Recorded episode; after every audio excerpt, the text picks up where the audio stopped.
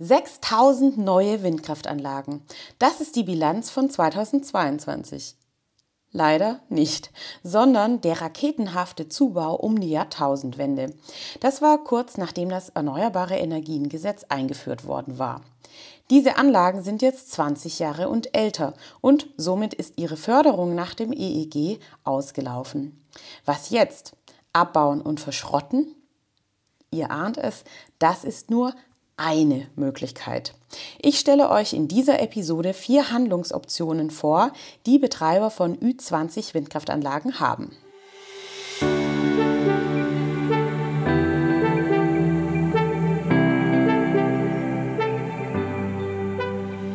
Hallo und herzlich willkommen im Windkanal, dem Podcast für alle, die einfach mehr über Windenergie wissen wollen. Ich bin Julia, Windenergie-Expertin aus dem Süden Deutschlands und begeistert für die Energiewende im Einsatz. Ich erkläre einfach und verständlich Wissenswertes aus der Welt der Windenergie. So könnt ihr euch eine eigene Meinung bilden und ab sofort fundiert mitreden.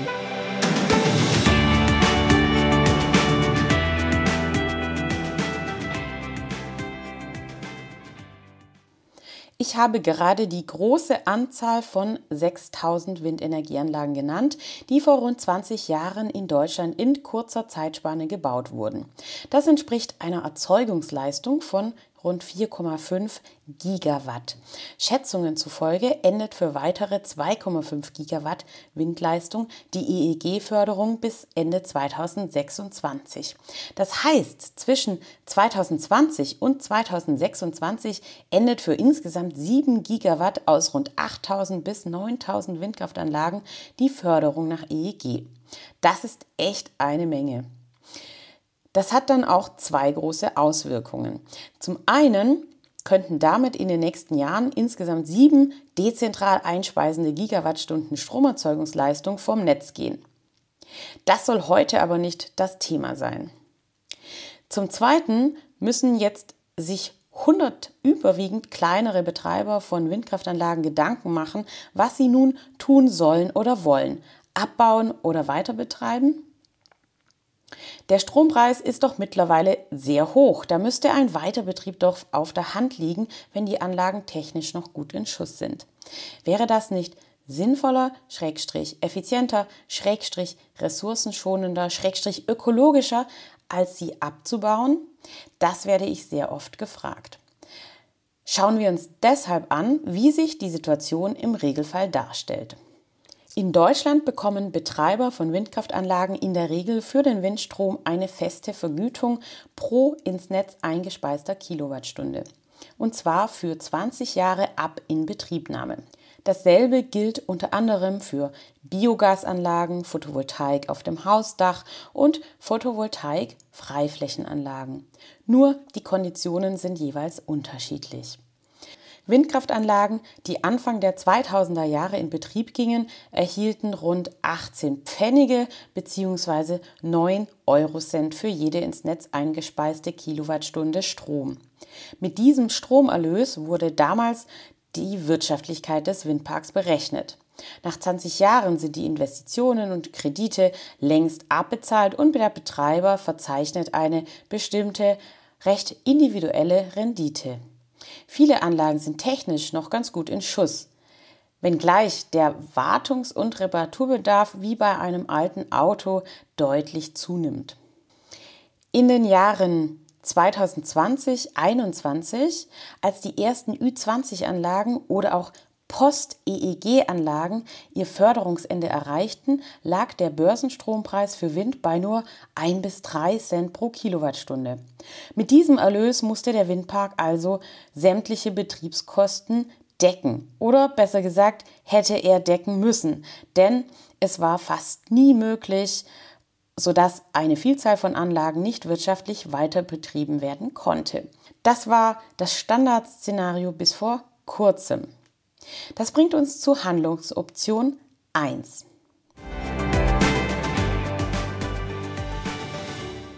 Handlungsoption 1 Rückbau und Verschrottung. Wegen des niedrigen Börsenstrompreises für Windstrom von rund 1 bis 3 Cent Bis vor kurzem, wie ich nochmal vorsichtshalber betone, mussten viele Windkraftpioniere ihre Anlagen bis vor ein, zwei, drei Jahren zwangsweise und oft schweren Herzens abbauen. Die Einnahmen deckten schlichtweg nicht mehr die laufenden Kosten. Besonders kritisch wirkte sich da auch ein Getriebeschaden oder ein erforderlich gewordener Austausch eines Rotorblattes aus. In der Folge wurden solche Anlagen bis vor kurzem stillgelegt und zurückgebaut. Die einzelnen Materialien und Komponenten eines Windrads sind zum Teil aber noch einiges wert. So dienen abgebaute Windräder gerne als Ersatzteilquelle für noch laufende Anlagen. Der Rest wird entweder recycelt, verwertet oder verschrottet. Die Türme sind häufig aus Stahl, des Weiteren sind andere Metalle wie Kupfer verbaut, die heute zum Teil sogar wertvoller sind als vor 20 Jahren. Der Schrottpreis kann sich also oftmals sehen lassen. Übrigens, hättet ihr gedacht, dass 80 bis 90 Prozent des Anlagengewichts wiederverwertbar sind? Das Thema Rückbau und Recycling von Windkraftanlagen haben sich viele von euch als Podcast-Thema gewünscht. In einigen der nächsten Episoden wird es deshalb genau darum gehen, weshalb wir hier und heute nicht näher darauf eingehen. Ich werde oft gefragt, wer denn die Rückbaukosten trägt und die Arbeiten organisiert. Es gilt, der Betreiber ist für den Rückbau der Windkraftanlage und die Wiederherstellung des Grundstücks zuständig und trägt auch die Kosten dafür. Dazu muss sich der Betreiber bereits im Rahmen des Genehmigungsverfahrens verpflichten. Er muss zudem sogar eine Rückbaubürgschaft bei der Behörde hinterlegen, die die Behörde im Härtefall ziehen kann, um den Rückbau zu finanzieren und selbst zu organisieren. Sonst bekommt man keine Baufreigabe. Ich habe in der Statistik der Fachagentur Windenergie an Land Zahlen für 2020 herausgesucht, von denen rund 200 im Jahr 2020 stillgelegten Windkraftanlagen in Deutschland wurden rund 80 Stück ersatzlos stillgelegt und abgebaut. Die restlichen 120 Windräder wurden repowered, das heißt durch neue ersetzt. Dazu kommen wir bei Handlungsoption 4.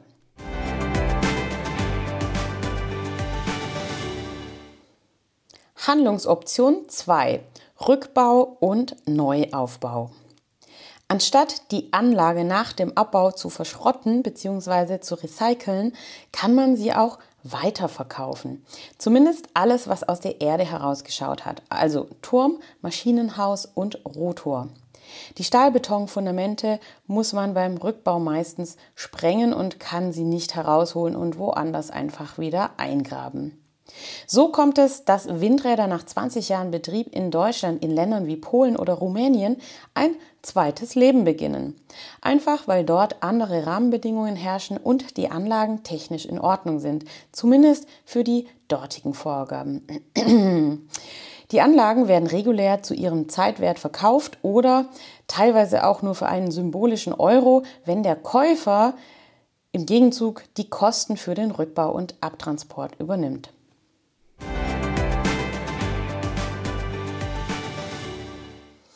Handlungsoption 3. Der Weiterbetrieb. Gerade wenn die Anlagen technisch noch ganz gut dastehen, kann ein Weiterbetrieb der Anlagen über die EEG-Vergütungsdauer hinaus sinnvoll und wirtschaftlich attraktiv sein. Das erscheint vielen Menschen logischer, als die Anlagen abzubauen. Und in manchen Fällen ist das auch so, zumindest für einige Jahre. Dazu ist wichtig zu wissen, dass eine Windkraftanlage, deren Förderanspruch aus dem EEG grundsätzlich beendet ist, dennoch eine Anlage im Sinne des EEG bleibt. Das heißt, sie hat zum Beispiel weiterhin einen Anspruch auf Netzanschluss. Das heißt, sie darf ihren produzierten Strom ins öffentliche Netz einspeisen. Seit der EEG-Novelle 2021 kann eine Windkraftanlage unter bestimmten Voraussetzungen sogar eine Anschlussförderung bekommen, die sich aber deutlich stärker am Markt orientiert. Diese Anschlussförderung gibt es nur für ins öffentliche Netz eingespeisten Strom. Wer das genauer nachlesen möchte, dem empfehle ich den Link zur Clearingstelle, den ihr in den Shownotes findet. Die Windenergieanlage kann ihren Strom also weiterhin ins Netz einspeisen und den Börsenstrompreis bekommen. Aktuell ist der ja sehr hoch. Wenn das ausreicht, fein. Zweite Möglichkeit, ebenfalls Strom ins Netz einspeisen und den Strom über ein sogenanntes PPA vermarkten. Dieses Modell ist stark im Kommen, sowohl für ausgeförderte Anlagen als auch für ganz neue. PPA ist Englisch und steht für Power Purchase Agreement, zu Deutsch Stromkauf oder eben Stromliefervertrag. Dabei schließt der Windparkbetreiber mit einem Stromabnehmer einen Vertrag ab, der regelt, wie viele Kilowattstunden Strom pro Jahr der Abnehmer zu welchem Preis abnimmt. Für beide Parteien bietet das Vorteile. Der Windparkbetreiber hat Planungssicherheit durch geregelte Einnahmen für einen vereinbarten Zeitraum. Der Abnehmer bekommt eine zugesicherte Strommenge zu einem festen Preis. Noch dazu handelt es sich um reinrassigen Ökostrom, der aufgrund der CO2-Preise und der Nachhaltigkeitsziele vieler Unternehmen für Stromverbraucher immer wichtiger wird. Solche Stromlieferverträge werden zum einen von Stromanbietern und sogenannten Direktvermarktern abgeschlossen, die diesen Strom wiederum als Ökostrom ihren Kunden verkaufen. Zum anderen haben private Unternehmen ein großes Interesse daran.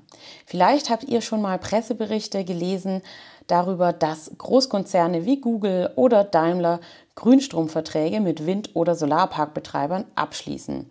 Hier natürlich gerne mit neuen Offshore-Windparks, weil die riesige Mengen an Strom produzieren. Genau das kann aber auch jeder kleine Gewerbebetrieb mit dem Windpark im Nachbardorf oder auch in 500 Kilometern Entfernung machen. Der Stromabnehmer kauft den Strom nur bilanziell, das heißt, er verbraucht nicht zwingend direkt den Strom aus genau diesem Windpark, mit dem er den Stromliefervertrag abgeschlossen hat. Das wäre dann die nächste Option. Per Direktleitung kann der Windstrom physisch zum Verbraucher geleitet werden. Das dürfte aber relativ selten als Lösung verwendet werden, weil dafür aller Voraussicht nach zusätzliche Kabelverlegungs- Arbeiten nötig werden, die sehr teuer sind. Aber theoretisch ginge es. Am ehesten kann ich mir das als Eigenversorgung eines landwirtschaftlichen Betriebs vorstellen, wo das kleine alte Windrad nur wenige hundert Meter entfernt steht.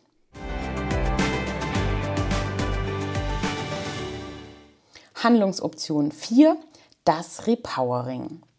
Eine Variante der zwei ersten Optionen ist der Ersatz der abgebauten Altanlage durch eine moderne Windenergieanlage.